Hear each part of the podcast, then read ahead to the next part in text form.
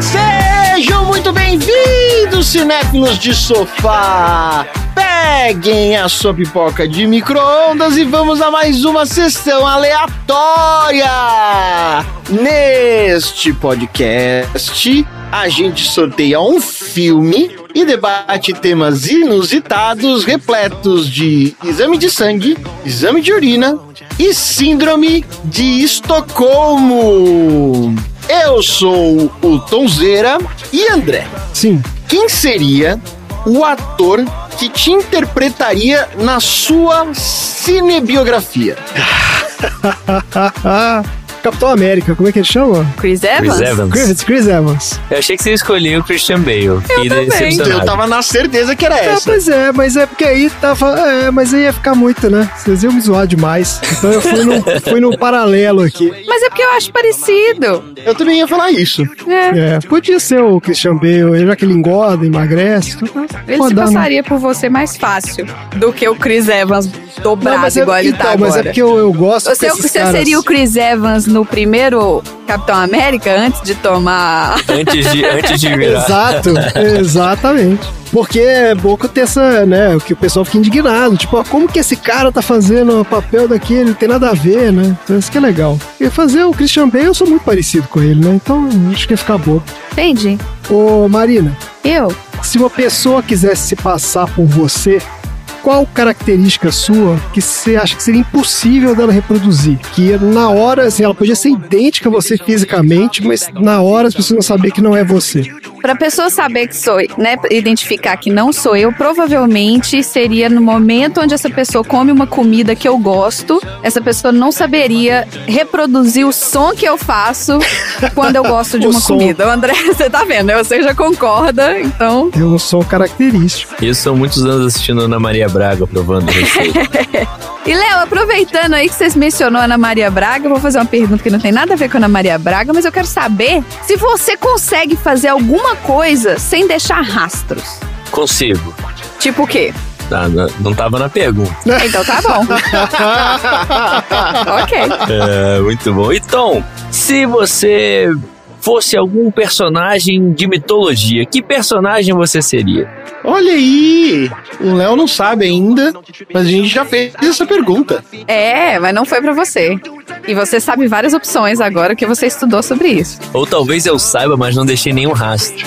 Ah, tan, tan, tan. Eu seria Cronos, o deus do tempo. Tá aí. Boa escolha. Então é isso. Vamos colocar a pipoca no incinerador do moço lá. Do moço lá. Do moço lá. Tá rapidinho, né? Só coloca e tira rapidinho. been talking. I do not understand you. Oh, baby, please.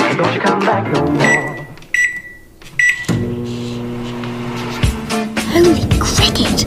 You're Harry Potter! I'm Hermione Granger. And you are? This is madness. This is Sessão aleatória. what?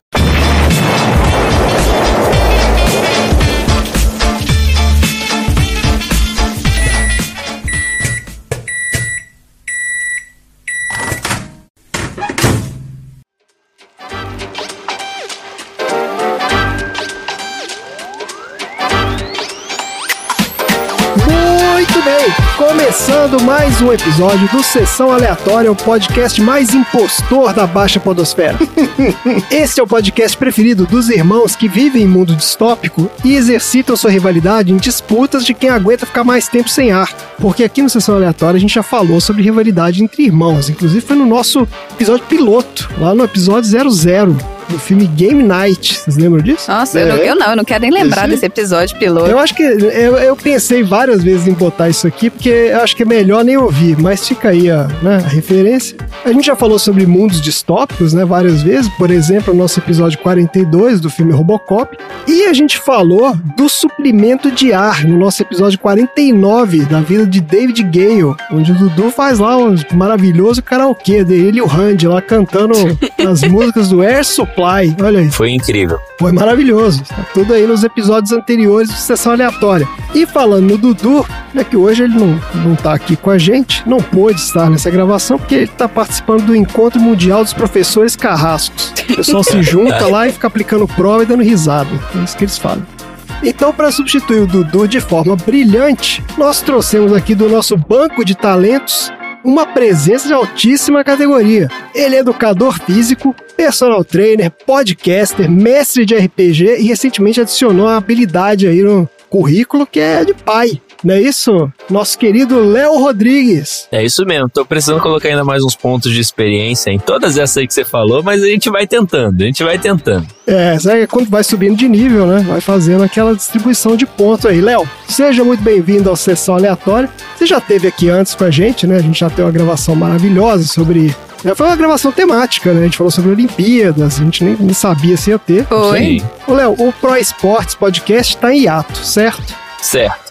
Mas ele existe. Então você quer falar aí pro pessoal? Ele existe. Pro Esporte Podcast existe, está em ato nesse momento de recém-paternidade, muito trabalho, tem que comprar fralda, né? Mas, pessoal, tem aí Pro Esporte Podcast, a gente tem alguns episódios, inclusive eu deixei um episódio. Os últimos episódios publicados foram divididos em três e só foram publicados dois. Falta a última parte, mas ela vai sair, ela vai sair em algum momento. Podem ficar tranquilos quanto a isso. E é sempre um prazer inenarrável estar aqui na presença de vocês. Temos aqui, né, pessoas de. Temos um Sir, né? Um Sir... Como é? O que, que o Tom é? Então é o Lorde Tonzeira. Temos aqui, estou aqui na presença de um Lorde, né? Eu fico até sem jeito de falar. É muito bom estar na sessão aleatória. Ah, porque da outra vez que você, que você gravou não tinha o Tom? Tinha, mas o Tom ainda não era Lorde, ou pelo menos eu não sabia. Ah, não era Lorde ainda, é verdade. Eu não tinha recebido esse título. Maravilha, então, ó, antes da gente ir pro filme, a gente vai dar aqui o nosso recadinho rápido da abertura para você que nunca escutou sessão aleatória e né, caiu nessa roubada hoje. Nosso podcast tem duas partes. São duas metades da laranja. Dois amantes, dois irmãos. É isso. Olha só como é que eles andam juntinhos. Na primeira parte, a gente fala sobre o filme da semana, né? A gente dá nossas opiniões aí altamente dispensáveis e traz aquela conversinha de bastidores sobre a produção do filme, né? a conversinha do cafezinho lá do, de Hollywood. E em seguida a gente fala sobre assuntos aleatórios inspirados no filme. Então, se você não viu o filme, ou você viu e não gostou, não tem problema, porque aqui o filme é só pra dar aquela aquecida, né? É, é importante dar, fazer aquele aquecimento antes né, de você ir pro exercício. Tem que ter. Preparar as articulações, né, pro desafio que vem a seguir. Isso mesmo. Bora então pro filme. E o filme de hoje é Gataca, uma experiência genética. É uma ficção Eu, eu científica. tenho uma pergunta. Diga, É gataca ou é gataca? é Gataca. Eles falam no filme. Ah, tá bom. Eu sempre achei que era gataca. Eu não sei porquê. Que é o nome daquela falar estação espacial lá, né? É. Então vamos lá, ó. o filme é Gataca, uma experiência genética, que é uma ficção científica pouco convencional que traz diversos questionamentos sobre os rumos da nossa sociedade. Esse filme foi sorteado do baldinho de pipoca, certo, Marina? Certo! É mesmo, eu tinha esquecido. Quem foi o nosso ouvinte que nos proporcionou esse prazer maravilhoso de assistir esse filme? Gataca, a experiência. Gataca, Gataca, a experiência genética de 1997. Eu vou dar a primeira justificativa, porque pela primeira vez tem uma justificativa aqui que é longa e sincera. Olha Eita, só. olha só. vamos lá. A pessoa colocou assim: Eu acho esse filme fantástico. Apesar de ser ficção científica, ele traz uma discussão de algo que já vem acontecendo na engenharia genética e que nos faz refletir sobre o futuro da ciência para a humanidade. Também traz a reflexão sobre preconceito, discriminação, castas sociais, né, divisão social e o uso ético da ciência. Ele enfatiza uma forma muito sábia sobre questões teológicas sutis, de se o homem deve interferir na obra, entre aspas, de Deus, e se o resultado seria uma sociedade melhor. Caraca! A nossa aleatória com essa mensagem de arrepiar é a Júnia Krunk, que é de Governador Valadares, Minas Gerais, então eu tenho que supor que, que o Dudu conhece. Afinal, ele conhece todas as pessoas de Governador Valadares. Júnior, se você não conhece o Dudu, eu vou te apresentar. Seja bem-vinda à posição de número 15. Você é a nossa aleatória número 15. Aproveitar o gancho. Olha que legal. Já indiquei Gataca lá no Pro Esporte. Se não me engano, no primeiro ou segundo episódio. Mas a explicação dela foi 300 vezes melhor do que a minha. Pô, a As próximas vezes que eu for explicação dela- indicar lá, eu vou mandar uma mensagem pra ela me mandar aí o, o motivo de, de divulgar os filmes lá. Pô, a De- explicação dela tá 300 vezes melhor que a análise que eu coloquei aqui, pô. Tá muito Pois é. melhor. Acho que nem precisa fazer a parte da discussão do filme. Já vamos direto. Júnior, da próxima vez eu vou chamar você e deixa esses caras aqui tudo vendo TV, jogando FIFA. Foi, pô. Sensacional. Sintético, direto ao assunto. Maravilhoso. Júnior, muito obrigado por ter colocado esse filme no baldinho. Eu vou te falar que esse é um dos meus filmes favoritos de todos os tempos. Um Top 5. Foi isso que você comentou quando eu, divul- quando eu indiquei lá no, no Pro Esporte. Exato, eu falei, exatamente, porque é verdade, eu adoro esse filme, esse filme é incrível. Vamos lá então, vamos falar do negócio aqui. Gattaca, Uma Experiência Genética é um filme de 1997 dirigido e roteirizado por Andrew Nichol. O filme estrela Ethan Hawke como Vincent, a Uma Thurman como Irene e o Jude Law como Jerome. O elenco tem ainda uns coadjuvantes de peso. Ó. Tem o Alan Arkin, o Gore Vidal e o Ernest Borgnine. Todos esses caras são é, atores veteranos aí. E tem ainda o Tony Shalhoub, né? Ele faz uma pontinha lá e aquele cara que o Vincent contrata pra montar o esquema lá. Esse cara é o Monk, né? E quem faz o pai da Miss Maisel. Eu adoro esse cara. É, eu lembro dele como o pai da Miss Maisel. Exatamente, ele é muito bom. Então vamos lá, ó. Falar rapidinho aqui desse Andrew Nichol, esse diretor aí. Esse cara é um diretor e produtor neozelandês. Começou a carreira em Londres, dirigindo comerciais de TV no início dos anos 90. Daí ele se mudou para Los Angeles com o objetivo de trabalhar em Hollywood. E esse filme Gattaca foi estreia dele na direção. Mas curiosamente ele já vinha trabalhando há alguns anos como roteirista num projeto que ele tinha bolado, que era um filme sobre um cara que vivia dentro de um programa de TV sem saber. Se esse conceito lembra alguma coisa aí pra vocês? Não é a vida, como é que chama a vida de Truman? Exatamente. Esse cara foi que bolou a história que depois virou o show de Truman. Olha só. Filme lá com o Jim Carrey. Ele vendeu esse roteiro em 91 e ficou anos trabalhando no filme. Que finalmente foi lançado em 98, lá dirigido por um cara chamado Peter Weir e estrelado pelo Jim Carrey, né? Fez um mega sucesso e tal. Depois do Gattaca, ele dirigiu o Simone, em 2002. Esse filme é com o Al Pacino, e o Dudu deve ter assistido esse. Depois ele dirigiu O Senhor das Armas, em 2005. Esse é um filmaço também, Nicolas Cage, ó. Esse aqui é homenagem ao Randy. É fã do Nicolas Cage. O Hunt vai gostar, é, exatamente. E é um filmaço, de fato. Tem o Ethan Hawke nesse filme também, viu?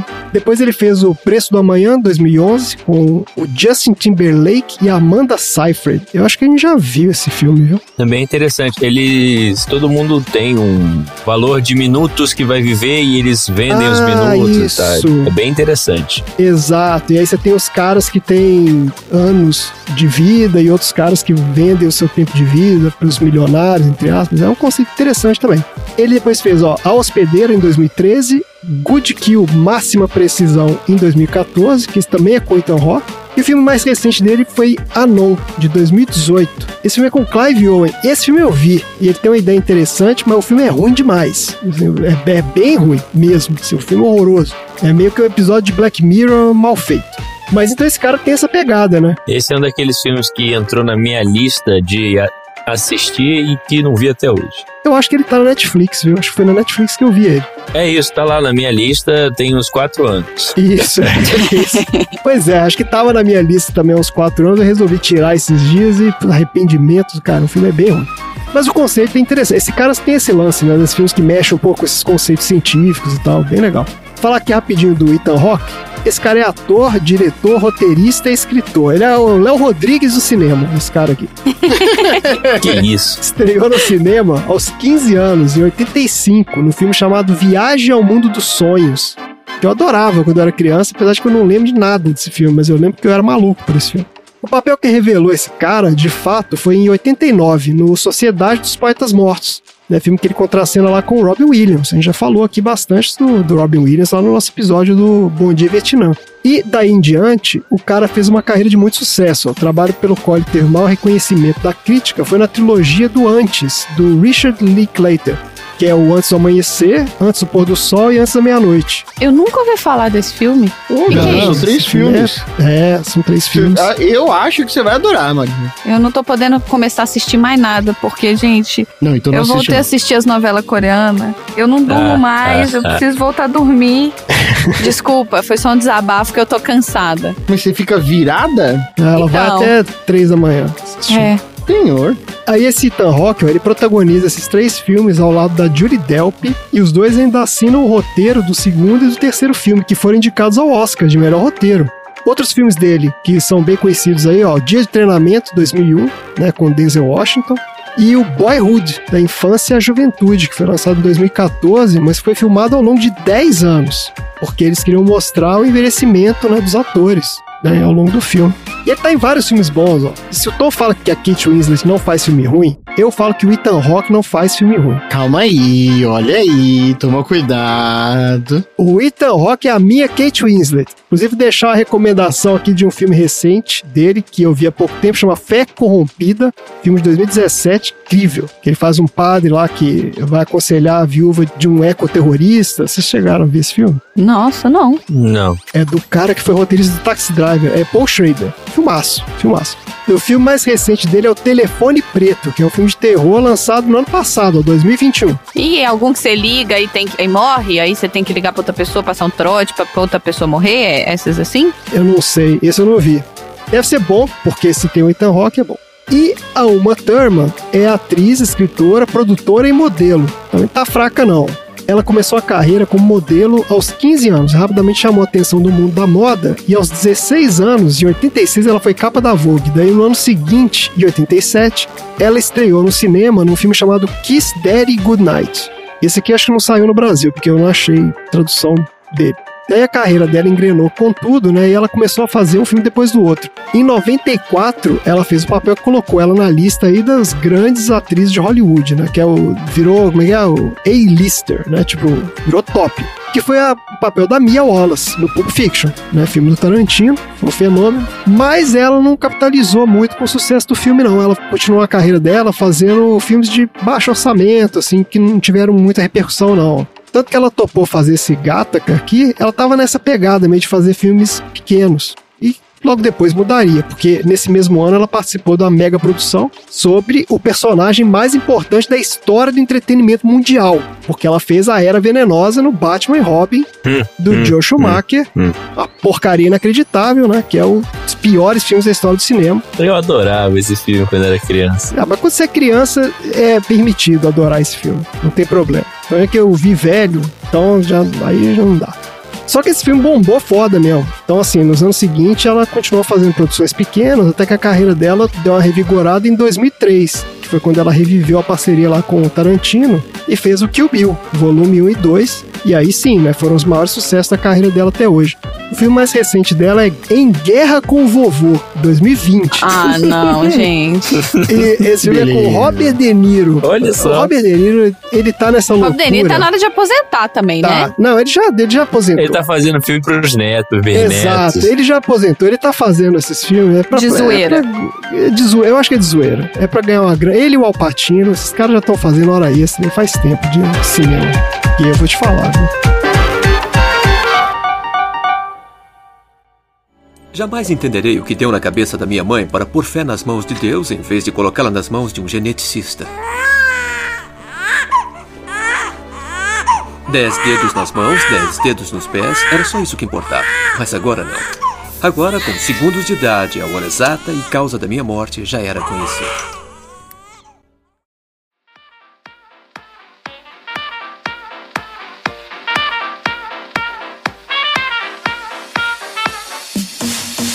Vamos lá. Sinopse do IMDB desse filme aqui.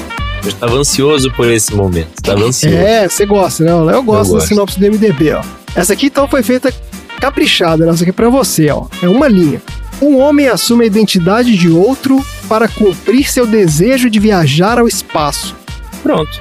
É isso. É isso, né? É isso. Tão tá simples certo. quanto isso. É isso mesmo. Tá certo. Vamos lá. Ó, a história é a seguinte: num futuro próximo, a sociedade vive uma distopia eugenista, onde os papéis e possibilidades de cada pessoa são determinados unicamente pelo seu código genético. Daí, para permitir que os seus filhos tenham a possibilidade né, de ser membros plenos da sociedade, a maioria das pessoas recorre à manipulação genética, que permite que cada característica da pessoa seja programada, desde aspectos físicos até a propensão para doenças e inclinação para o uso da violência e tal. O Vincent é uma criança brilhante que sonha em ser um astronauta, que é um dos empregos mais prestigiosos que existem mas que só é atingível para a elite genética da sociedade. Só que o Vincent foi concebido naturalmente, sem manipulação genética, e devido à sua alta propensão para doenças cardíacas, tem todas as portas fechadas, sendo relegado a ocupações degradantes sem a menor possibilidade de ascensão social. Isso gera uma enorme rivalidade entre ele e o seu irmão Anton, que é projetado geneticamente, né? E por isso pode se dar o luxo de vislumbrar uma vida digna. À medida que o Vincent e o Anton vão crescendo, aumenta também a rivalidade entre os dois, até que, inconformado em ter que passar a vida à sombra do irmão, o Vincent decide sair de casa e lutar contra o status de párea social determinado pelo seu código genético. Para isso, ele acaba recorrendo a um elaborado esquema em que ele assume a identidade de outra pessoa, o Jerome Marlowe, que tem um código genético perfeito, mas acabou ficando paraplégico ao se envolver num acidente. Contando com a cumplicidade e a ajuda do Jerome, o Vincent consegue o sonhado emprego de engenheiro na Gattaca, que é a empresa de exploração espacial que contrata apenas a elite da elite genética do planeta. Tudo vai bem até que poucos dias antes da missão que o levará finalmente para o espaço, um alto diretor da Gattaca é assassinado, dando início a uma minuciosa investigação policial que ameaça expor o Vincent colocando em risco tudo pelo qual ele batalhou durante a vida inteira e ele fará de tudo para proteger seu direito de conquistar o que ele sempre sonhou. E isso é o filme. É. Muito bom. Vamos lá, eu quero ver se alguém aí tem alguma opinião mais correta e mais precisa do que a nossa aleatória Júnia. Eu tô com a Júnia e não abro. Até pra época, eu acho que ele nem imaginava a quantidade de coisas que ele ia explorar e o tanto que esse filme ainda é atual, né, gente? Por mais que tenha né? A gente tá falando de, de, um filme que foi feito há tantos anos atrás, então pode ser que ele não tenha o apelo visual que os filmes de hoje em dia têm. Mas será que não existem, aliás, outros filmes que tenham essa mesma ótica de, de manipulação genética? Porque é um tema super legal.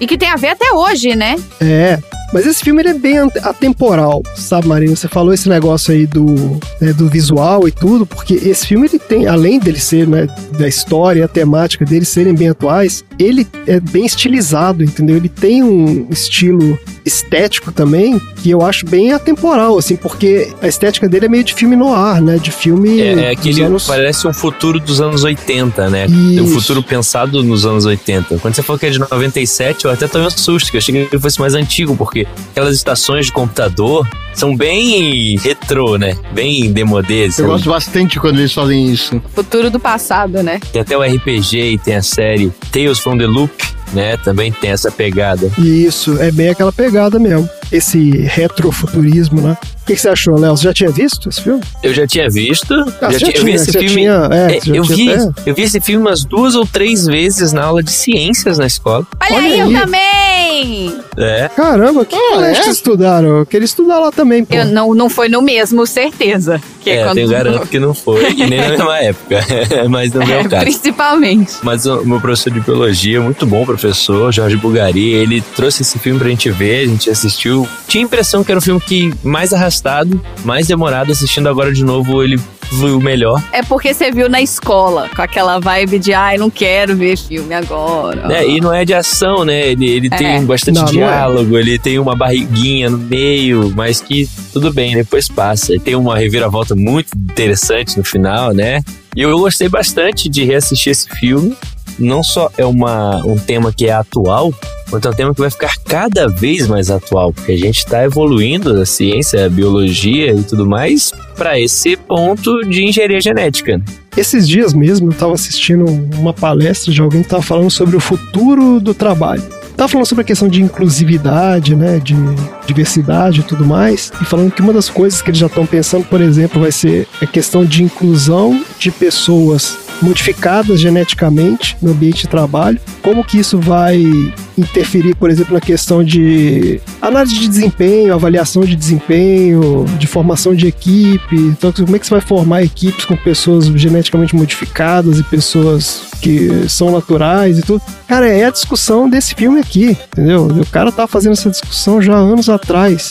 E são coisas que os caras agora já estão pensando seriamente, porque essa tecnologia já existe, ainda não nesse nível que mostra no filme. Mas já é possível os caras fazerem tal da edição genômica, né? Que o cara vai lá e começa a mexer mesmo e ativar um gene ou outro especificamente. Puxando a sardinha pro meu lado aqui, né, pro esporte, já existe doping genético no esporte. É feito de outras formas, existe transfusão sanguínea. O pessoal dá ah, uma. Lance Armstrong sabe fazer. É, o pessoal tá dando. Com certeza já tem algumas coisas que o comitê antidoping não sacou, ainda não pegou, ainda não, não sabe o que tá acontecendo, mas que já existe. Né? São as duas áreas em que esse doping genético vai chegar primeiro, acredito eu, no esporte e na área militar, né? Todas as novidades tecnológicas têm um, um quê de militarismo envolvido. Mas, ô Léo, nesse caso, não é que o Comitê Olímpico, por exemplo, não sabe o que acontece.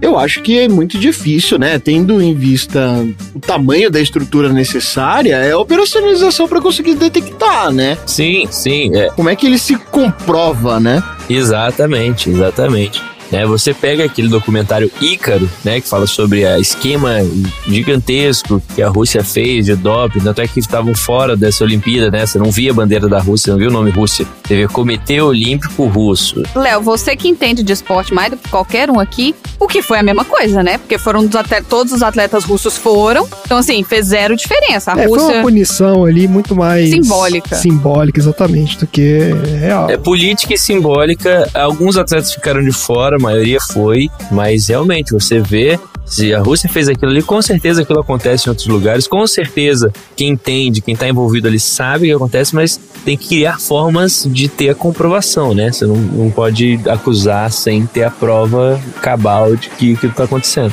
É até engraçado porque o início dessa questão de controle genético, né, de doping genético e tudo mais, começou tentando juntar dois grandes atletas, então o filho deles seria um atletinha top. E isso me lembra até uma frase do Einstein, que uma grande modelo da época virou pra ele e falou: Einstein, vamos fazer um filho pra ele nascer com a minha beleza e a sua inteligência. E o Einstein falou: Minha filha, o problema é se for o contrário. e, e dispensou a mulher. Pô, mas é sacaneou a menina, que sacanagem, pô. Chamou de burra. Não, mas, gente, mas André, pra fazer uma pergunta dessa, não tem, né? Não vamos dizer que ela é a pessoa mais inteligente, assim, né? Que é o conceito da aleatoriedade genética. Eu acho assim, a partir do momento que você colocar uma manipulação genética, eu entendo, por exemplo, a aflição de pais querendo fazer algumas alterações genéticas que são características de doenças, por exemplo. É preventivo, né? É, então hoje em dia se, fa- se fazem muitos exames, inclusive genéticos. Não se faz alteração, até onde eu sei também, né? Mas se faz muitos exames genéticos quando o, o feto tá minúsculo. Que é justamente para ver esse tipo de coisa, para ver se tem o cromossomo a mais, para ver todas essas variações que podem gerar doença. Então, assim, eu entendo a aflição dos pais, onde o mundo não está preparado para né, acomodar todas as pessoas, né, para ser diverso o suficiente. Mas ao mesmo tempo, se você tirar a diversidade do mundo, então o mundo não precisa mais ser diverso. E outra, o que te dá o direito de alterar um indivíduo? Aí entra nesse grande coisa, né? O homem brincando de Deus é o meu filho. Então eu tenho o direito de fazer as escolhas de como ele vai ser, como vai ser. Aí eu, não, não tem, ele é, ele é ele mesmo, ele é uma pessoa diferente, você não pode escolher. Aí entra numa discussão que a gente só vai terminar em 2023. Não, e outra, exato, tem as características que você quer colocar na pessoa, né, no- na, na criança, por exemplo, que vão gerar um excelente atleta de alto desempenho. E se a criança não quiser ser atleta? Pois é, Exato. tem esse problema aí. Você entendeu? Então, assim, você tá determinando, inclusive, a carreira sem deixar escolha pra pessoa. Ah, não. Gente, o ser humano não bota máscara e não toma a porra da vacina e quer decidir a vida das crianças. Não pode. Não, eu sou contra. Ô Tom, você já tinha visto esse? Já tinha lugar a fita cassete desse filme. Deus. Cassete, foi velho então. Porque esse filme, ele foi meio que um blockbuster na época. Ah, não foi um blockbuster, vai. Foi, sabe não, por quê? Blockbuster não. Esse filme, Ah, ele vinha justamente dentro da discussão da clonagem.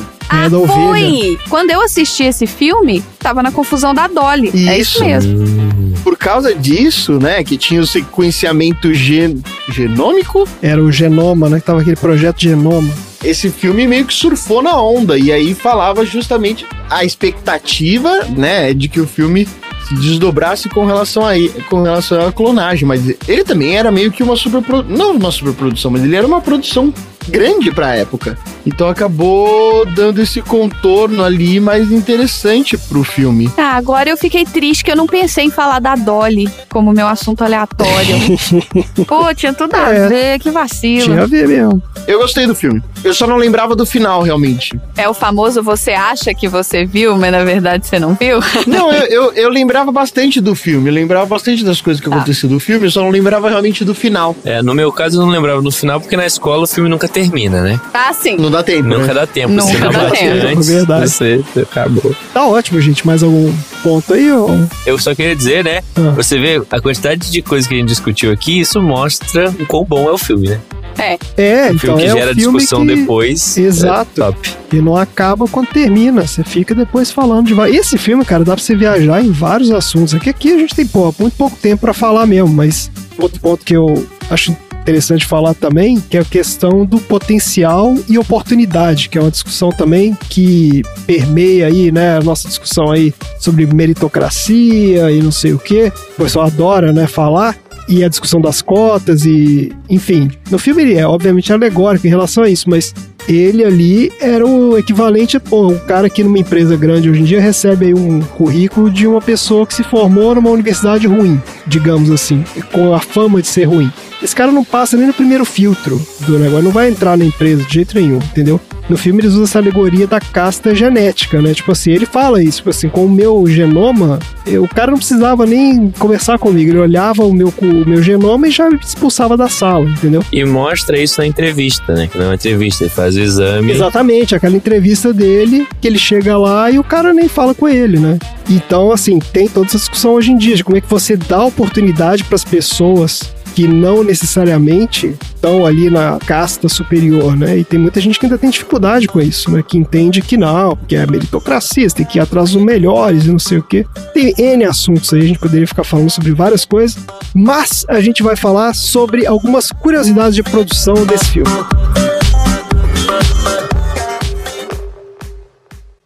E foi assim. Cada dia eu tirava o máximo possível de camadas da pele, unhas e cabelo para limitar a quantidade das minhas células inválidas que eu poderia deixar cair no mundo válido. Enquanto isso, Eugene preparava amostras das suas próprias substâncias superiores para que eu passasse por ele.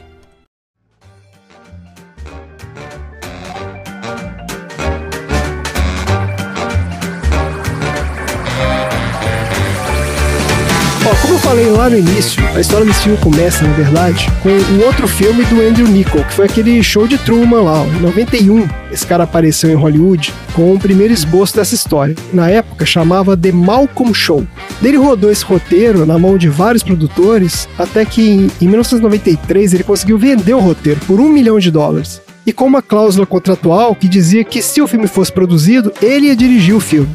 Só que aconteceu, depois de um tempo, a Paramount, que topou produzir o filme, a gente tá falando do outro filme lá, do Show de Truman, viu o potencial do roteiro e aprovou um orçamento de 80 milhões de dólares para fazer o filme.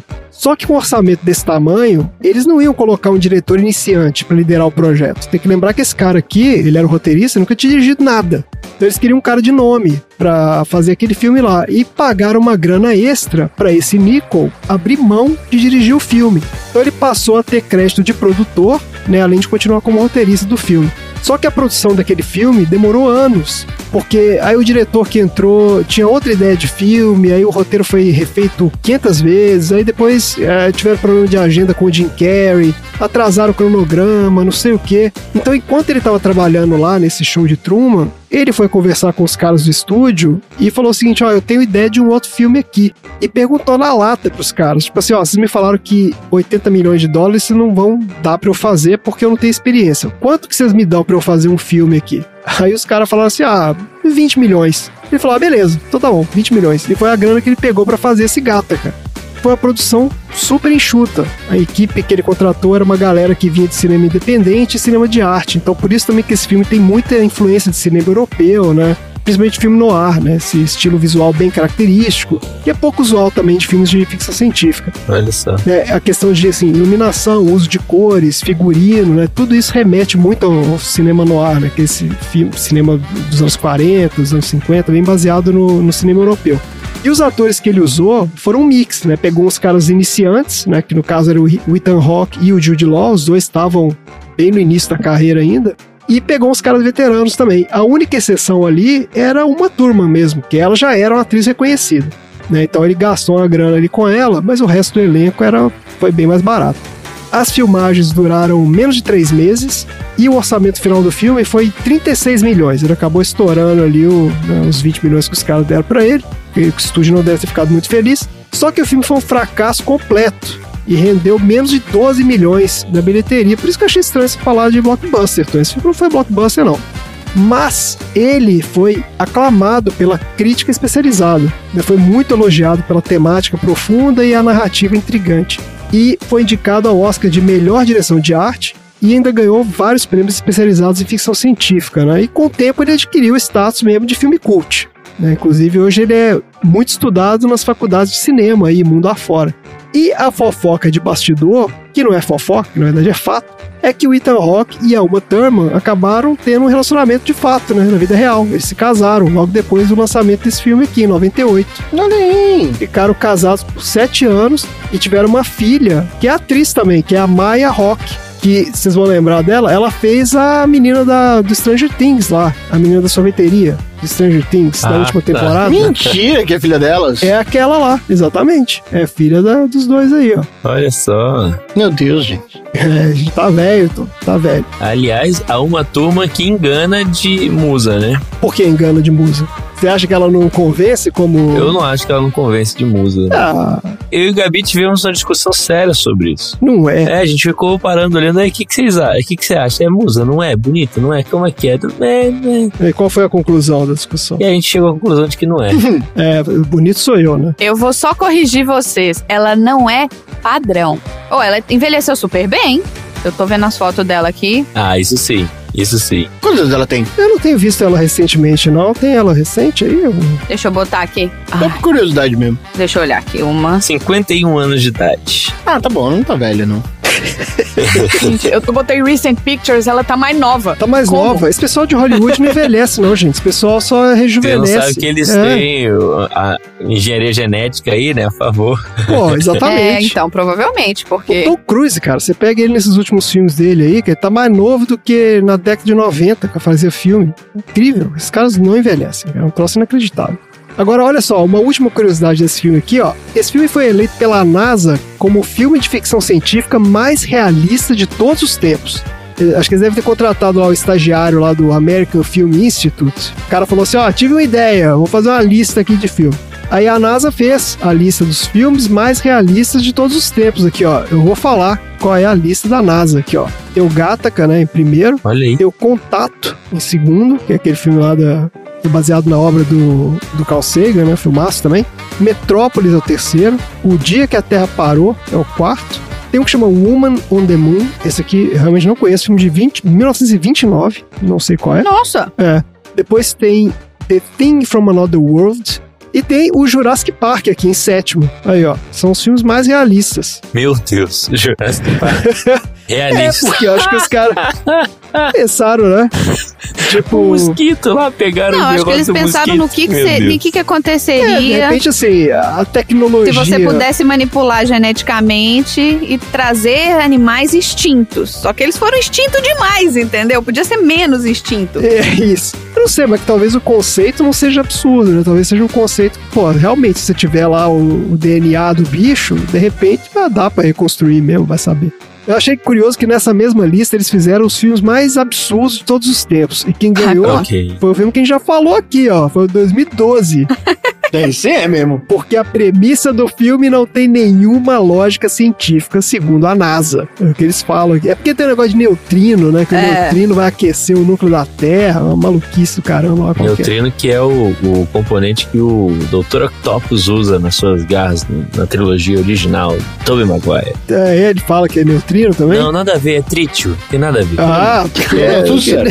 Ah, mas é, se você não corrigisse, a gente ia concordar, você sabe, né? Porque whatever. Eu não lembro lembrar. Whatever, não, coisa exata. Ciência de quadrinho, cara, whatever. Qualquer coisa. Mas é mais, é mais acurado do que o 2012. Porra. Pra minha defesa, eu queria é colocar mais o dia depois de amanhã no baldinho. E não 2012. Ah, é verdade, é É verdade. verdade, Colocou você sem colocou querer. errado. É verdade. Isso. Foi sem querer. Ah, foi sem querer, mas foi sorteado. Um acidente. Isso aí, gente. Maravilha, então. Vamos pro troféu aleatório? Vamos. Bora. Bora!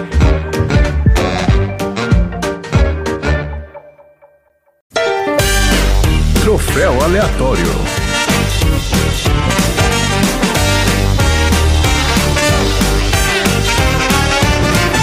Maravilha, gente. Troféu aleatório. Ô, Léo, você que é o nosso convidado aqui de honra, né, você é um veterano aqui de sessão aleatória. Você pode explicar aí pro nosso ouvinte o que é o troféu aleatório? Ah, o troféu aleatório é como você nascer de forma natural, sem a propensão à doença, sem propensão à violência, com todos os, os seus genes aí próprios para você ser um dos astronautas que vai viajar lá para Saturno. Olha aí. É, É você ser aleatoriamente perfeito. Exato. Gostei dessa. Muito bom.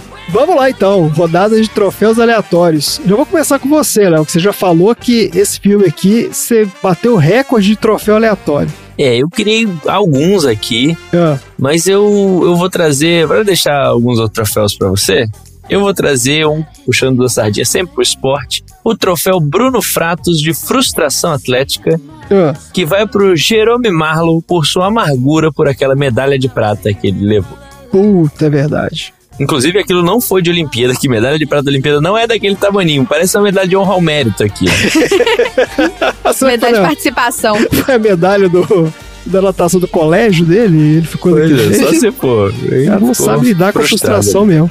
Mas por que Bruno Fratos? Porque o Fratos ficou triste quando ganhou a medalha? Procura entrevista Bruno Fratos. Faça isso, ouvinte, você também. É um favor que eu te faço, é, é indicar entrevista Bruno Fratos. É o menino grosso que ganhou medalha agora? É o menino grosso que ele chega em sexto, aí o, o jornalista pergunta: Você chegou em sexto? Você tá feliz? Tô felizão. Tô feliz pra caralho, cheguei em sexto. Achei, mas também merece. Cara, mas olha só. Mas ele não ganhou a primeira medalha de ouro também? Exato. É, ele ganhou agora. Ah. Não, ele não foi medalha de ouro, acho que foi medalha de não prata. foi ouro, mas ele subiu, é. Não, ele foi prata nessa última, né? E aí ele virou meme de novo, E foi bronze. Isso. com aquela figurinha que mostra um cara jogando champanhe na cara, fazendo uma festa, mandando todo mundo tomar no cu. Aí mostra o pódio e ele tá em terceiro lugar. É isso mesmo, ele ganhou bronze nos 50 metros livre. Agora, essa prova de 50 metros, Léo, é a mais difícil da natação, não é? A mais disputada? Porque ali é milésimo segundo o cara ganha do outro. É isso. A menor diferença Menor entre os diferença. competidores, né? Assim como são 100 metros na corrida e 50 metros livres Isso. na piscina. E eu acho uma sacanagem botar aqueles repórteres pra ficar fazendo pergunta pro cara que perdeu É mancada a mesmo. Olimpíada. Eu acho uma sacanagem aquele negócio. O cara é obrigado a passar por uma, né, um túnel lá cheio de repórteres, tem uma câmera na sua cara, sendo que você acabou de perder a prova, bicho. Porra, dá 10 minutos aí pelo menos pra dar uma, sabe? É cruel, é cruel. Vamos lá, Tom.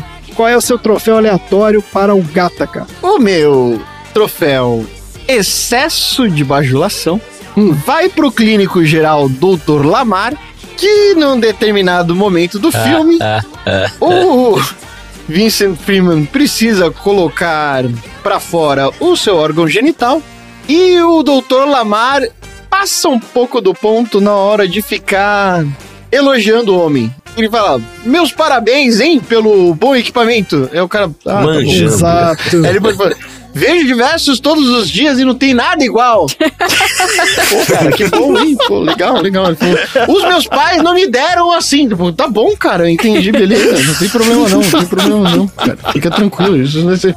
Meu Deus, é Ele tava realmente impressionado ali com o negócio. Ok.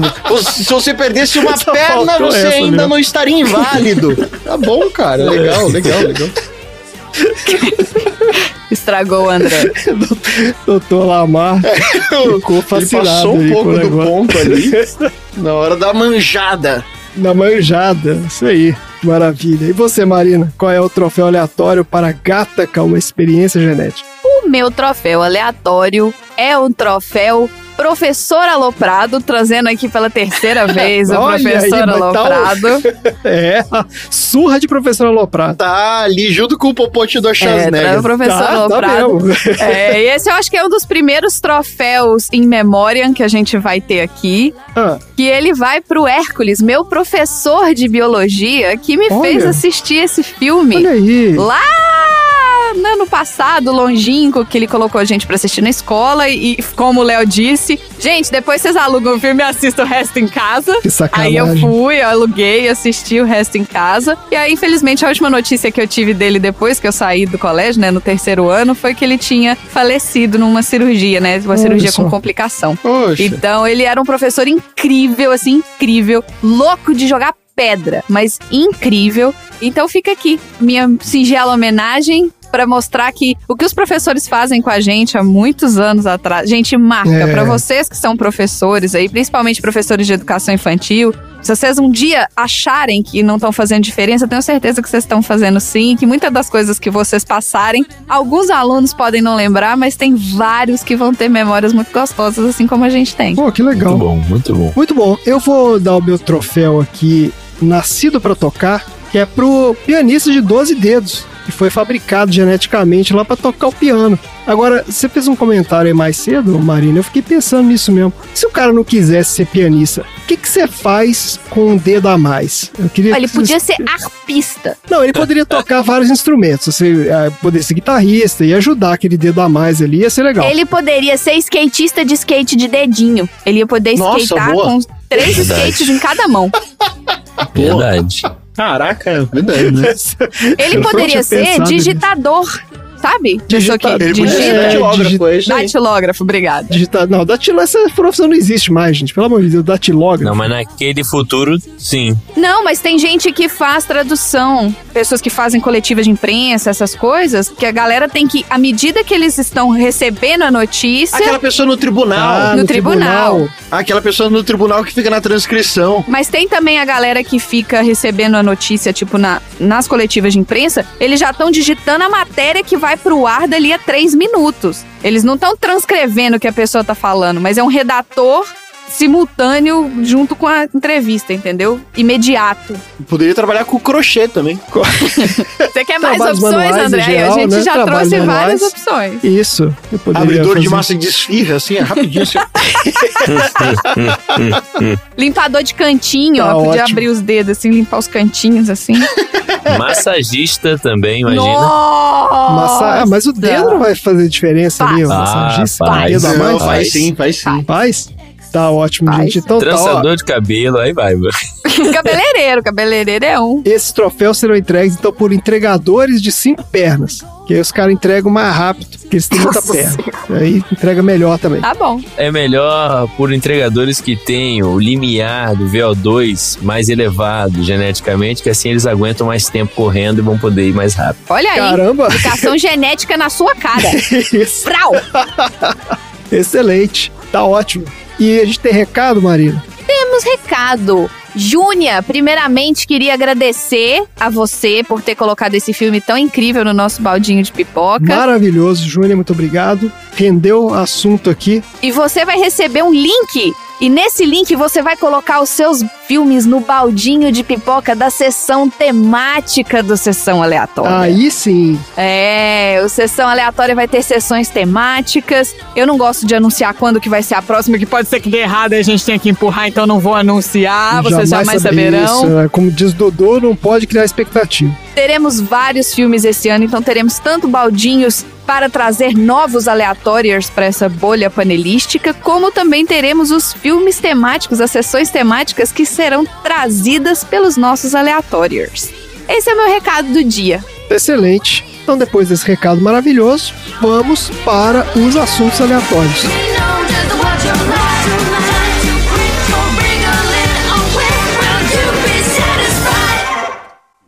E o Cílio? O que sabe sobre ele? Está registrado como inválido. Ele era faxineiro aqui uns anos atrás, depois sumiu de vista. A amostra podia estar aqui desde então. Olhe bem o chão, senhor. Não creio que as coisas fiquem jogadas aqui por muito tempo. Mas e o motivo? Um faxineiro não voltaria aqui depois de todo esse tempo para matar um homem que ele nem conhecia. Bom, seu perfil sugere alguém de temperamento violento.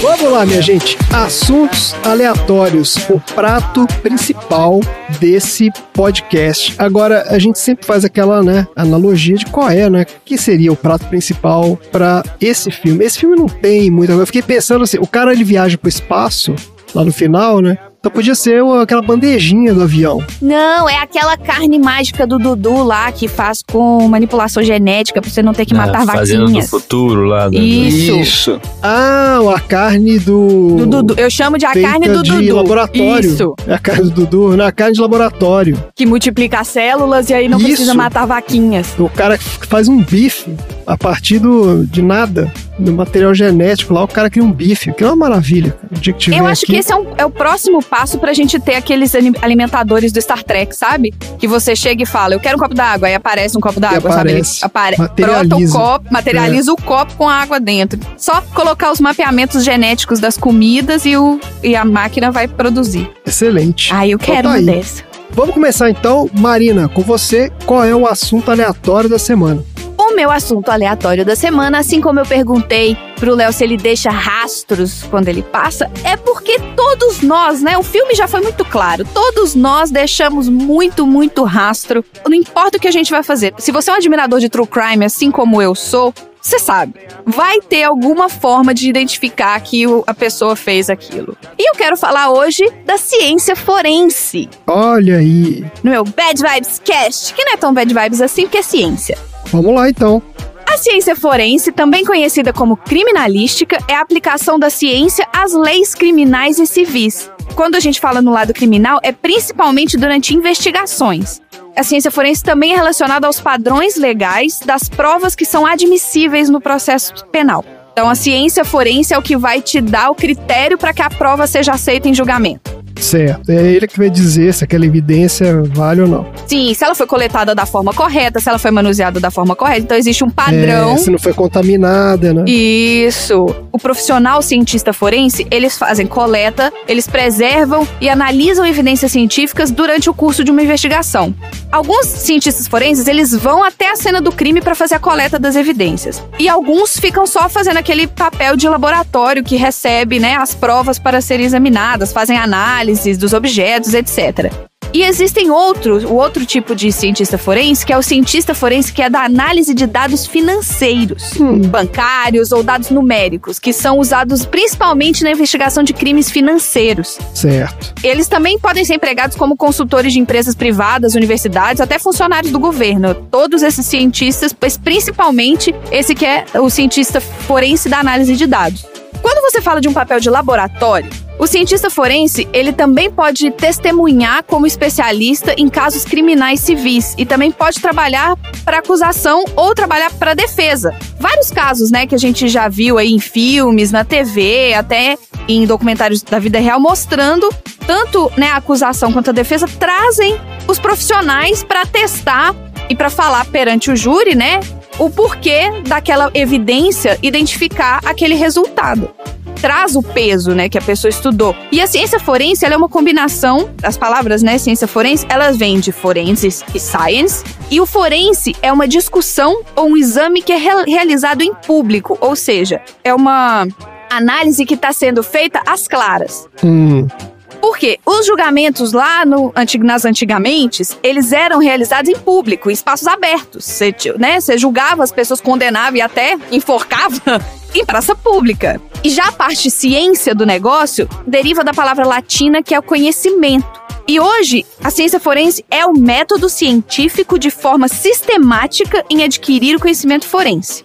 Em conjunto, é o uso de métodos e produtos científicos. Agora, todo mundo fala, ah, mas esse negócio de ciência forense é uma coisa super moderna. DNA, nananã. Não, gente. Ciência forense, ela engloba várias subciências, se é que eu posso usar esse termo, né? Eu não tô ofendendo ninguém, gente. Desculpa, quando eu digo sub, não é inferior, tá, gente? É só. São subcategorias da ciência forense. O primeiro relato escrito do uso de medicina e entomologia para resolver um caso criminal veio do livro de Shi Yuan Lu, e a tradução do livro é Washing Away of Wrongs e esse cara, ele era um diretor de justiça, prisão e supervisão durante a dinastia Song.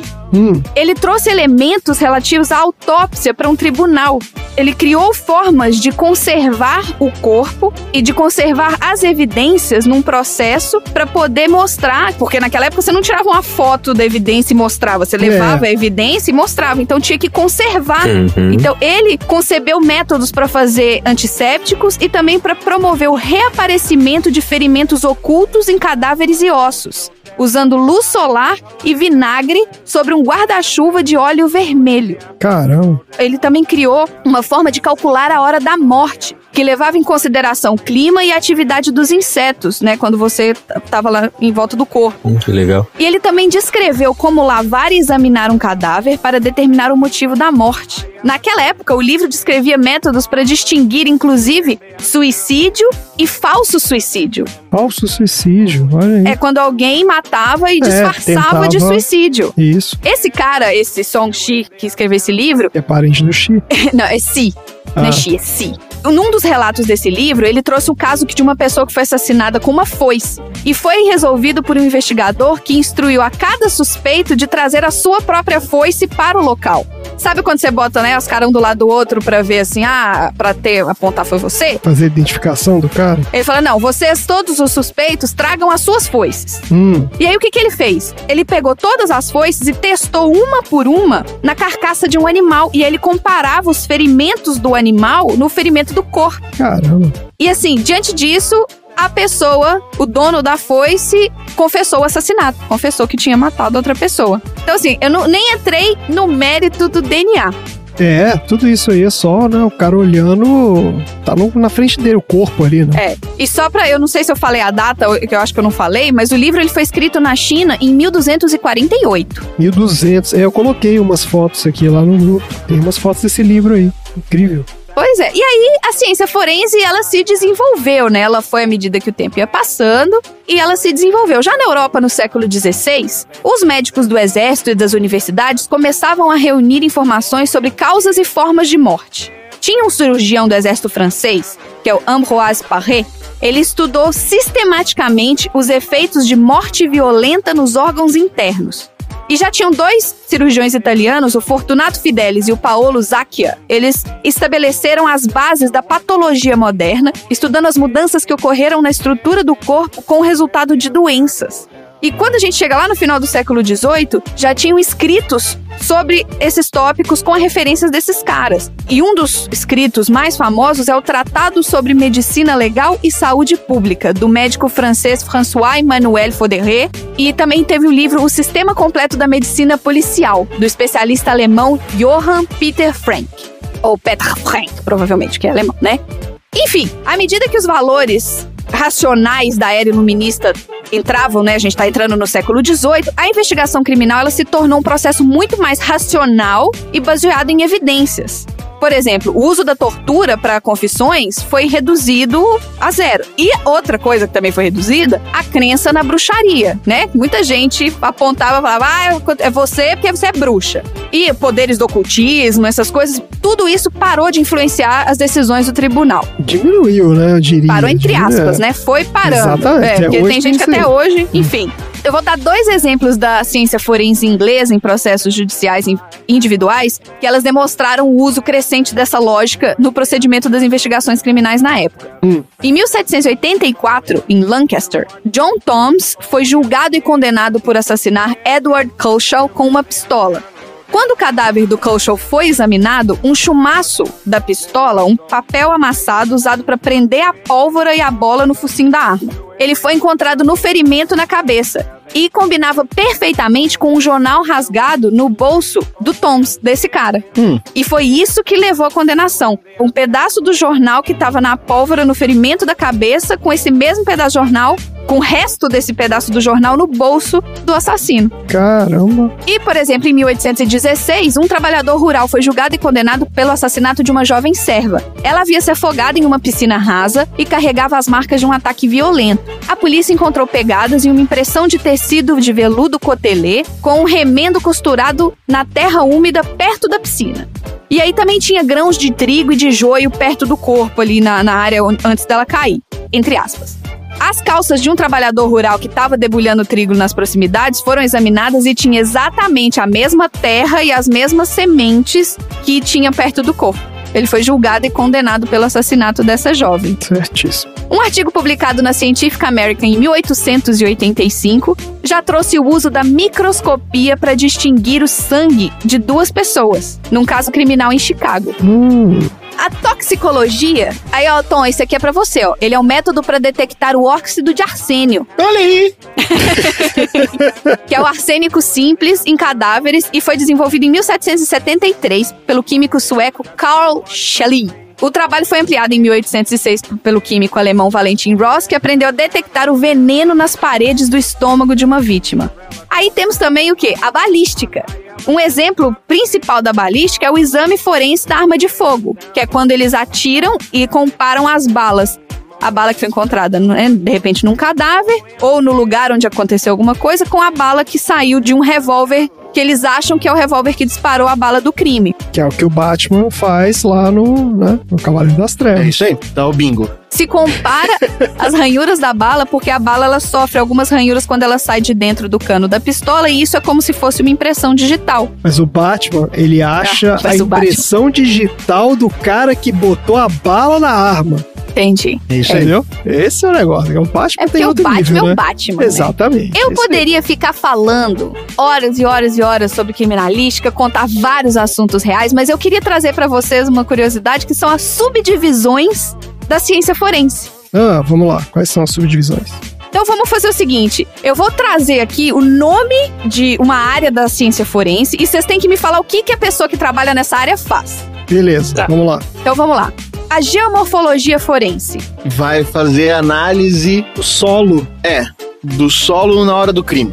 Isso mesmo! Geomorfologia forense é o estudo da superfície do solo que procura localização de um objeto, por exemplo, enterrado. Olha aí.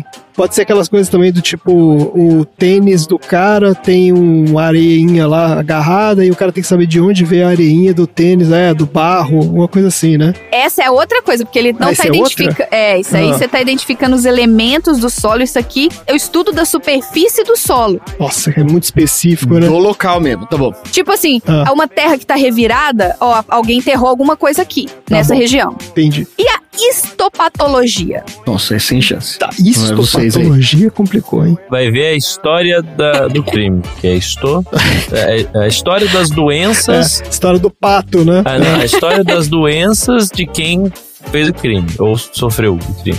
É a aplicação de técnicas histológicas à prática de patologia forense. Agora, eu não sei o que é uma técnica histológica. Eu não escolhi um nome. É, histologia não é negócio de célula? Exame de célula, não é? É? De Então, tecido. se eu não estou enganado, histologia. Tem dois tipos de histologia. Tem histologia e como é que escreve HI. Não, é? I, com HI. Tá, se eu não me engano, vai ter a ver com os tecidos do corpo. Deixa eu ver aqui. É isso, Ah, é aqui, isso ó. mesmo. A histologia também é conhecida como anatomia microscópica ou microatono- microanatomia, que é um rumo da biologia que estuda as anatomias microscópicas de tecidos biológicos. É tipo assim, o cara pega um, um tecido lá que não sabe o que que é e ele vai analisar pra ver, sei lá, de que parte do corpo que veio, alguma coisa assim, né? É. Pode ser Pode isso. ser verificar embaixo da unha, né? Aquele. É, exatamente. Agora, e a sorologia forense? É dos líquidos? Sorologia é negócio de sangue, não é? O Tom chegou mais perto. É o estudo dos fluidos corporais. É, o sangue é- seria Ah, hepato. fluidos corporais. né? Sangue, suor, tudo. Temos mais 37, mas eu vou ficando por aqui pra falar que, olha, gente, não tem como. Simplesmente não faça coisa errada. Vai chegar um CSI, exatamente. Vai. Tem uma galera que vai, vai conseguir trabalhar no caso e vai descobrir. E o que não descobrirem hoje pode ser que amanhã, né? Porque até outro dia DNA não, não era nada. As pessoas identificavam. Eu tô assistindo um documentário, um, um programa aqui que é de um cara que foi detetive há 30 anos atrás. Ele tinha muita identificação, por exemplo, de impressão digital e de tipo sanguíneo, mas não tinha nada de DNA. E eles tinham, tipo, sêmen, tinha sangue, mas não, não podia identificar. Falava, ah, não, se tem sêmen é porque era um homem que fez isso aqui. E isso depois de, né, de anos já a gente já sabe e aí vai crescendo. Quanto mais que o mundo vai evoluindo, a ciência vai evoluindo, vão achar outras formas de descobrir que você fez coisa errada. Então não faça coisa errada. Pois é. Maravilha, então, Marina. Bora pro próximo assunto aleatório.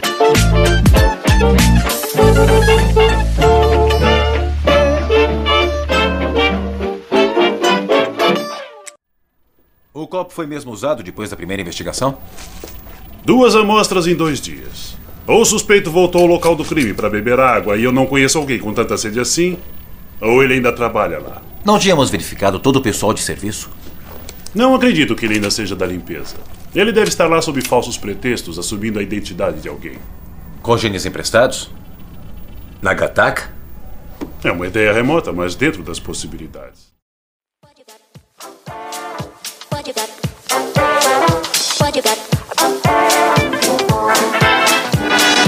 Ô, Tom, qual é o assunto aleatório da semana?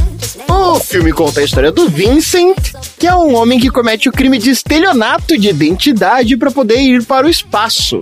Mas para isso, ele acaba alterando a sua identidade para que pudesse utilizar o nome de uma outra pessoa que atestasse a idoneidade de suas capacidades físicas e, com isso, finalmente trabalhar na agência espacial. E no meu novo bloco, chamado Lady Gerson, a gente vai descobrir que não precisa ir tão longe assim, nem fazer tanto esforço e exames só para contar a história de um cara chamado Marcelo Nascimento da Rocha, que já fingiu ser muita gente. Gerson, cérebro do time campeão do mundo de 70. Gosto de levar vantagem em tudo, certo? Leve vantagem você também. As opiniões sobre esse cara são quase tão numerosas quanto as 16 identidades falsas que ele assumiu ao longo da sua carreira no crime. Com as suas habilidades, o paranaense se hospedou em hotel de luxo, já pilotou jato e helicóptero, já chegou a gastar mais de 100 mil reais em comida e bebida numa única festa. É o Peraí, esse filho é do dono o, da É o Gol? dono da Gol lá, aquele cara? Exatamente! Ah, que maravilha. Eu vi um documentário desse cara. Va- Vamos lá, então. Tudo isso sendo bancado por bajulador que acreditavam que esse cara realmente tinha grande poder e influência. Tem trouxa pra tudo. Tem. Esse cara que ficou mais conhecido nacionalmente depois desse caso do- da Gol, na verdade, ele aplicava golpe já desde a adolescência dele. Aos 14 anos no Paraná, ele já se passava por um sobrinho do dono de uma empresa de ônibus para que ele não pagasse passagem e pudesse viajar pelo Brasil inteiro.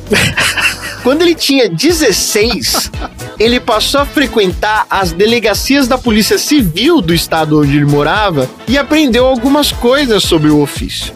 Assim, ele conseguiu aumentar o seu repertório de golpe e começou a se passar por policial, Meu Deus. principalmente do grupo de elite, Caramba, cara. um batalhão de operação tática que atuava principalmente sob anonimato. Como ele falava que ele fazia parte do grupo, não tinha-se como comprovar que o cara era o que não era, porque no final das contas todo mundo atuava encapuzado. Ele utilizava do mesmo linguajar, dos mesmos trejeitos, fazia as mesmas coisas e dava carteirada lá falando que ele era policial. Não, ele chegava lá no meio, tipo, vestido igual os caras, e é isso aí. E, e ninguém. Ele chegava no- numa padaria, chegava no bar, falava que era do da rota lá paranaense. Certo. É, e quem que vai Gente, ficar, é né? a tática- Quem que vai discordar? Identificação do policial. É Ninguém a faz tática roupa preta carregando escada. Qualquer lugar que você entrar com roupa preta carregando uma escada, eles vão abrir a porta pra você passar, porque você é da alguém, você é da Essa teoria da. Marina é muito boa também. Ninguém, ninguém anda com uma escada. Então, se a pessoa tá com uma escada pra entrar, é porque ele tem que entrar com a escada. Porque você foi fazer alguma coisa. É precisa É, usar. Claro. Aí, durante muito tempo, esse cara viveu como policial. Viveu. Ele passou um tempo morando na delegacia, passeava de viatura, fazia até abordagem e prisão policial. Caramba. Até que o dia ele foi tentar dar uma carteirada em um policial que conseguiu identificar que ele não era. E aí o cara fez um terror psicológico lá enquanto ele ainda era moleque pra ver se o moleque parava de, de, de fazer essas coisas. Quando ele tinha 18 anos, ele foi pro exército. E até mesmo no exército. Peraí, peraí, peraí, calma, rapidão. Isso tudo é antes dele ter 18 anos? Essa história da polícia? Isso tudo é antes dele ter 18 anos. Caramba, agora que eu me toquei. Maluquice. Com 18, Ah. ele foi pro exército. E lá, até mesmo lá no exército, nessa grande instituição disciplinar, Ah, sim, que só tem pessoas incríveis, honestas e. Isso. ele realizou alguns golpes. Ah. Como a época em que ele falava que ele era campeão de jiu-jitsu Deuses. e representante da instituição para o comandante da companhia. É, ele deve ter falado que ele era Grace também, né?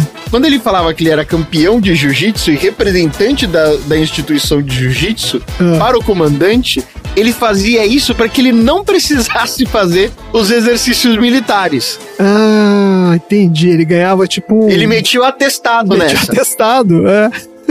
Ele também chegou a realizar alguns golpes no batalhão vendendo moto e carros que eram apreendidos e que estavam em propriedade da polícia do exército.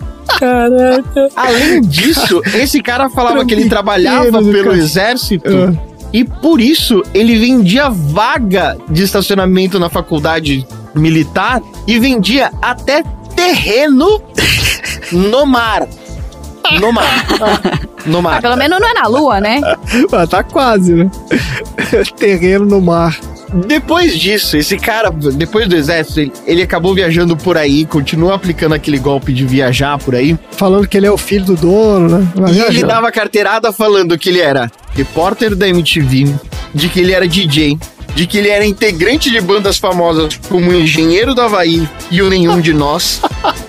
É só você falar que você é o baixista, gente. Ninguém conhece o baixista. É, exato, é isso mesmo. E já teve época que ele disse que, que ele era olheiro da comissão do Parreira na Copa de 94. Pra conseguir ganhar um almoço, um jantar, assim ele conseguia vantagem como hospedagem, alimentação, transporte, porque ele trabalhava na CBF com o É, Parreira. tipo, eu sou da CBF aqui, tô fazendo. Depois disso, ele passou a morar perto de um aeroclube em Curitiba. E logo, logo ele aprendeu a pilotar avião. E numa dessas, ele acabou sendo recrutado pelos traficantes da região para que eles contrabandeassem drogas e produtos na fronteira do Brasil e do Paraguai. Ele fez isso algumas vezes e, inclusive, chegou a meter o golpe até no DEA, que faz parte do FBI, durante algumas operações de investigação sobre o narcotráfico na Colômbia. Caramba. O cara não tem medo do perigo, assim. Ele ri na cara do perigo igual Simba no, no cemitério. Porque sempre tem um idiota, gente. Sempre tem um idiota que acredita. Até Tem. na FBI. Tem. É. Claro. Impressionante. O grande momento de fama desse cara aconteceu em 2001, quando ele deu uma entrevista pro programa do Mauri Júnior na Bandeirantes durante o carnaval. Ele falava que ele era o filho do dono da Gol. É. História maravilhosa. E com isso, ele teve acesso VIP ao camarote do Recifolia, um dos maiores carnavais do Brasil. Ele chegou no evento de helicóptero e escoltado por dois seguranças. Como ele conseguiu, velho? Como, ele Como que ele falou assim, conseguiu gente? ó, seguranças, né, cara? Isso que a gente fica pensando. Como, cara? Sou eu, o filho do, do cara da Gol. Os seguranças foram lá e falou: beleza, vambora. Alguém pagou pela segurança, né? Ele dava entrevista, que ele fala assim: ah, como é que estão as operações da Gol, não sei o que. Ele ficava, não, porque aqui na Isso. Gol a gente faz não sei o que, não sei o que, porque o nosso lema é blá blá blá e que não sei o Ah, que. o cara deu entrevista pra Mauri Júnior, gente. Vocês têm noção? ele fala sobre isso. A hora que o Maurício Júnior chega pra ele e fala: Você é o filho do dono da Gol? Na hora ele gelou.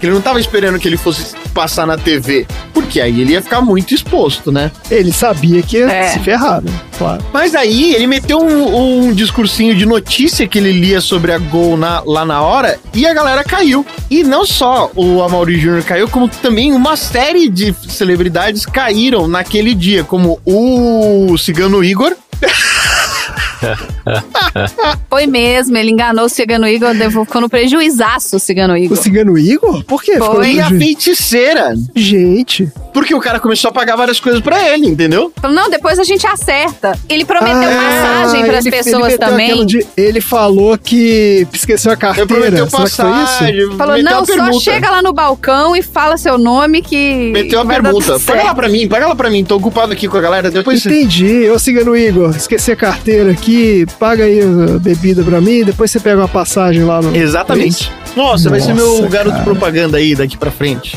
Quando ele tava voltando do evento, ele pegou um jatinho com a Carolina Dickman. Gente do céu. e o Marcos Frota. Acabou levantando suspeita e foi parado pela Polícia Federal, reconhecido como um golpista e foi preso. Só que lá na cadeia, em 2003, em uma das prisões que ele teve, Ele aplicou outro gol.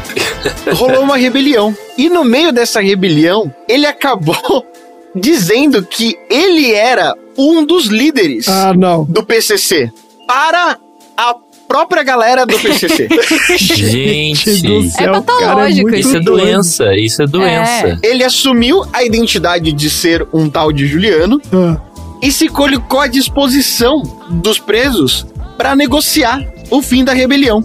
Ele, inclusive, apareceu no Jornal Nacional fazendo uma série de demandas em nome dos detentos. cara, que inacreditável, cara. O Marcelo, ele foi preso 12 vezes em diversos estados diferentes por associação ao tráfico, roubo de avião, estelionato, falsidade ideológica, entre vários outros. Ele acabou sendo detido a maior parte do tempo em Cuiabá, no Mato Grosso, nos anos de 2009 a 2014, quando acabou indo para prisão domiciliar para o uso da tornozeleira eletrônica. Inclusive, ele foi uma das primeiras pessoas no estado do Mato Grosso a utilizar a tornozeleira eletrônica. Vocês viram o cara que foi preso porque ele tava fingindo que usava tornozeleira eletrônica? Mas tem muita gente que faz isso, tá? Ué, mas qual é o, qual o objetivo de fingir que você usa? Que ele queria pagar por. de ele malvado, queria pagar de entendeu? bandido. Paga de bandido, acaba atraindo só. as chaves de cadeia e dá certo. Nossa. Das 12 prisões que o cara teve, ele conseguiu fugir de 9. Fugir? Fugir. E na maioria, o lero do cara era tão foda que ele saía pela porta da frente mesmo. É, porque ele devia falar assim, ó, eu tô, tô preso por engano aqui, ó. Eu vim limpar a cela e me prenderam aqui sem Não, querer. vou buscar ali e já volto. Não Vou ali buscar cigarro? Então eu falo, ah, não, minha, minha, minha pena acaba hoje, hoje eu tô liberado.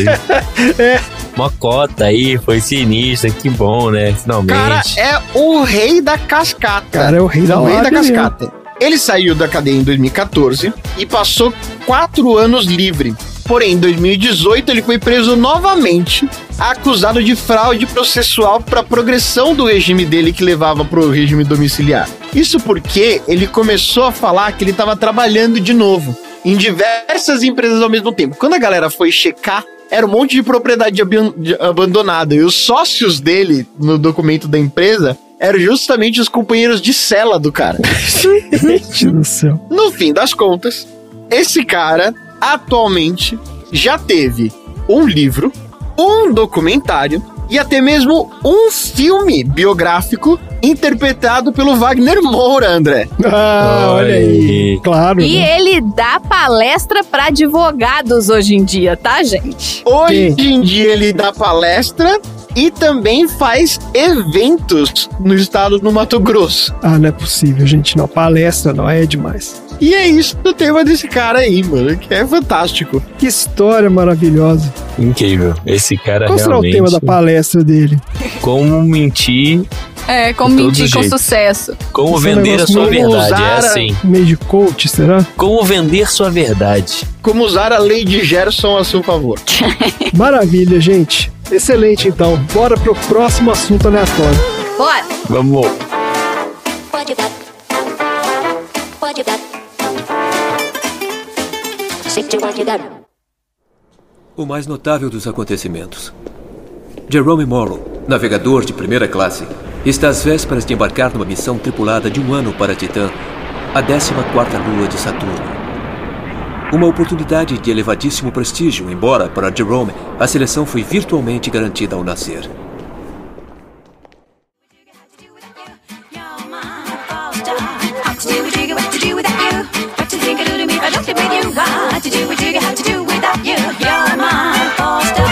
Vamos lá, Léo.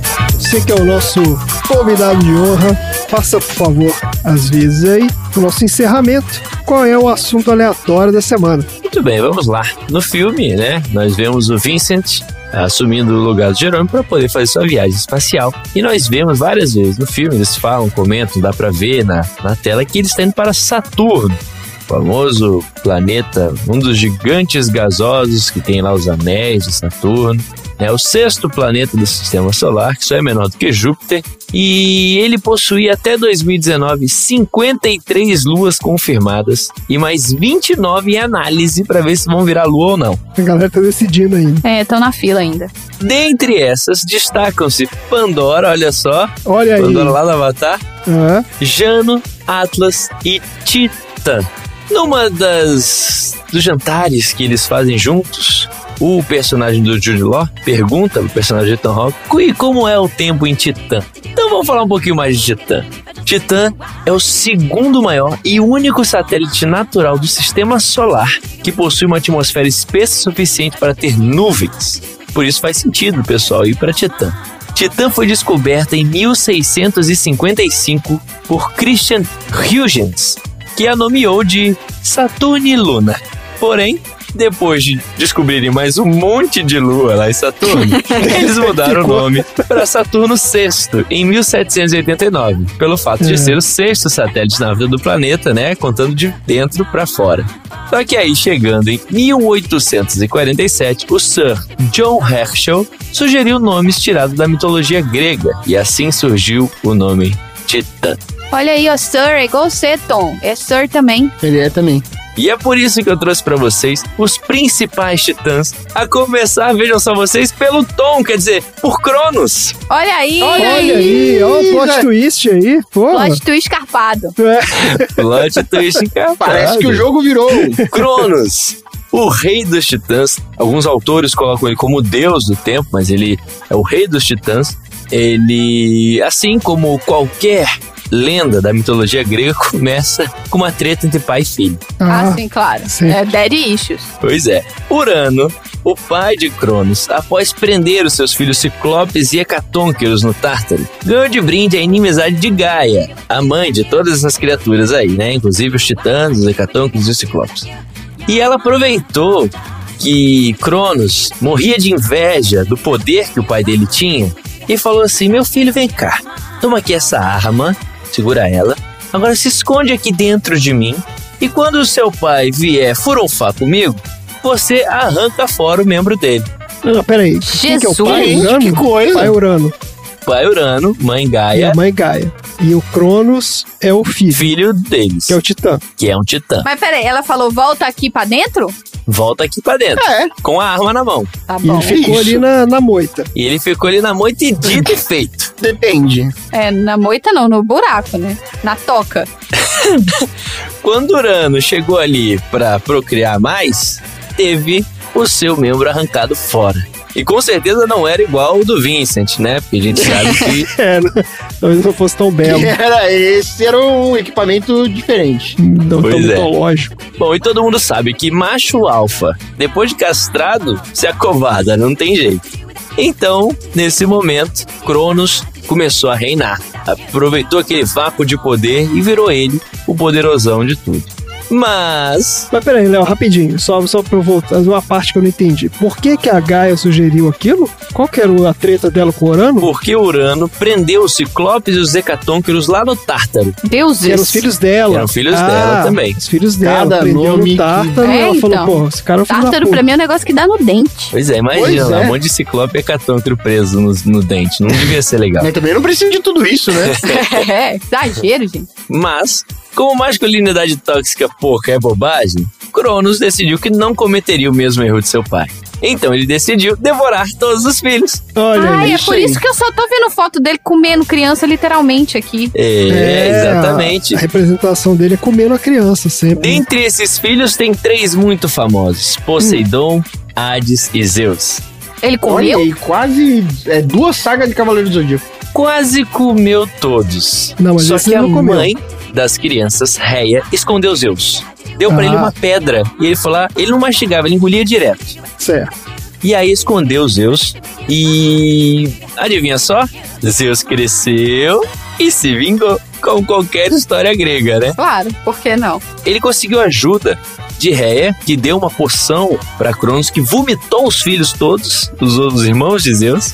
Ficaram todos lá dentro forever, assim? Ficaram lá dentro, presos, engolidos, cresceram lá dentro esse tempo todo. Tá bom, muito espaço, né, dentro das pessoas daquela época. É, pois é, Naquela né? época. E uma vez que os deuses todos ali, né, estavam fora do Titã, Cronos, eles se juntaram aos Ciclopes e aos Hecatôncros que continuaram presos no Tártaro e lutaram contra Cronos e outros titãs que se juntaram a eles. E, enfim, vocês já sabem, né? O Olimpo tá lá. Aí foi o Robin, a Ravena, a Estelar e Você para de comer minha pauta, fica. Peraí. É porque eu assisto direto esse desenho. E esse foi o nosso primeiro titã de hoje. O segundo titã, que é muito importante, é Thanos, o titã louco. Olha, Olha aí! Nascido na lua de Titã, Thanos é um eterno que sofreu uma mutação, uma mutação deviante, inclusive. Quem já assistiu Eternos aí já tem mais ou menos o, o- Ei, um vislumbre disso. Não vi ainda. Desde muito jovem, ele desenvolveu uma inteligência acima da média e previu o declínio de sua terra natal por conta da superpopulação. Só que ninguém lhe deu ouvidos e sua previsão foi assertiva. Titã praticamente foi extinta e desde então o pequeno Thanos dedicou a sua existência para reunir as joias do infinito e evitar que essa tragédia aconteça em outros lugares, como um bom herói que ele é. Claro. Em outras histórias, principalmente nos quadrinhos, né? Afinal de contas, no cinema nós vimos, acompanhamos toda a saga do Thanos, mas nos quadrinhos, a motivação do Thanos é um pouco diferente. Ele, na verdade, é apaixonado pela entidade Morte. Não só ele, o Deadpool também é, mas o Deadpool não é um titã, então não vem ao caso. E toda a jornada do Thanos é nada mais, nada menos do que a tentativa desesperada de chamar a atenção da Morte para se casar com ela. É isso aí.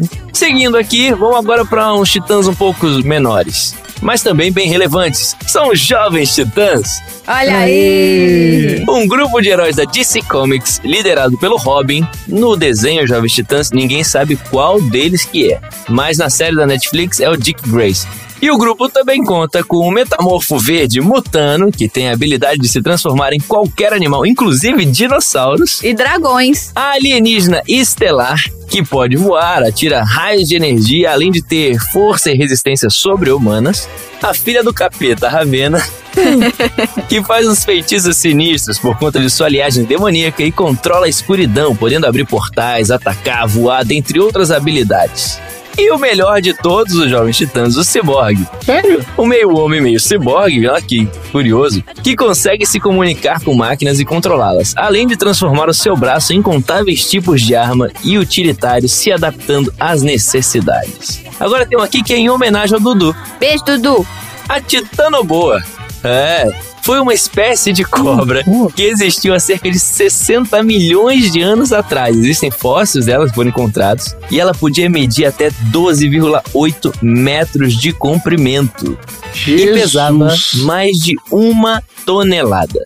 Caraca. E é só isso mesmo que eu tinha falado dessa cobra, só pra mostrar aí. É só isso mesmo, já é, É. suficiente. Vou ficar Tá apavorado, bom. né? E por fim, pra finalizar os meus titãs, uma menção honrosa aqui ao Nando Reis, Arnaldo Antunes, Paulo Miklos, Tony Belotto, Branco Melo, Sérgio Brito, Marcelo Fromer, Ciro Pessoa, Charles Gavin, Beto Lee e André Jung, que são os titãs brasileiros. Aí. Olha aí. Aí, a melhor banda de todos os tempos da última semana. É isso aí. Formada em São Paulo no ano de 1982, que estourou sucessos como Flores, Epitáfio, Bichos Escrotos, Família e as que eu canto sempre pra Luísa dormir, Sonífera Ilha e Pra Dizer Adeus. e eu pergunto pra vocês, faltou algum titã aqui nessa minha lista? Manda pra gente aí que a gente faz uma errata. Não sei, o que vocês fazem aí quando o pessoal A gente manda e-mail? A agradece. gente agradece muito. Agradece. A gente agradece É. muito. Então é isso que a gente vai Muito fazer. A feliz. gente vai agradecer Isso. muito vocês. Pô, que lista maravilhosa, né? Você fez então uma lista aí dos melhores titãs de todos os tempos. Isso, os titãs mais importantes, Titãs da, da, mais importantes da história do mundo mundial, né? Assim? Olha aí. Eu vou falar mais um titã aqui, que não é bem um titã, mas que é o Titanic. Ai, Olha pronto. aí. Ai, beijo, É. Chi. Vou voltando mais algum? Eu acho que essa lista tá excelente. Não, Depois desse Titanic aí, eu perdi até a vontade de fazer pesquisa aqui no Google. Tá ótimo, gente. Então, o que, que a gente aprendeu hoje? Eu aprendi sobre o tamanho do astro do satélite em Saturno, que é o único que tem densidade suficiente para ter nuvens. Eu achei isso muito interessante. Olha aí. Eu aprendi que o Marcelo Nascimento tá dando palestra pra advogado idiota que tá pagando palestra do Marcelo Nascimento. E eu aprendi que existem mais de 40 subcategorias diferentes na ciência forense. É isso, aí. A gente só não aprendeu qual é a do Dexter. Peraí, pausa aí então. Vai curar mesmo? Análise de padrão de mancha de sangue. É, é isso, análise de respingo. Hematologia forense. Pinguística. Você inventou esse nome agora, não? Você acabou Não, de... eu achei aqui. Ah, é? hematologia forense e hematologia forense analítica. É, Então tá bom, eu tá aceito. ótimo. É, eu aceito também. Não Terminando então esse não. episódio com mais um conhecimento para aqueles que estão aqui apenas buscando conhecimento. Então é isso. Chega por hoje. Fala tchau, gente. Tchau.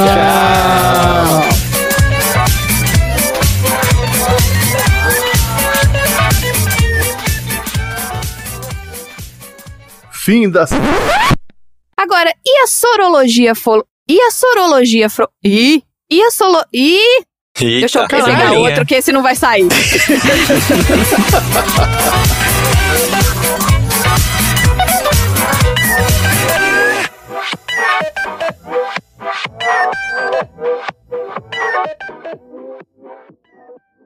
Fim da sessão.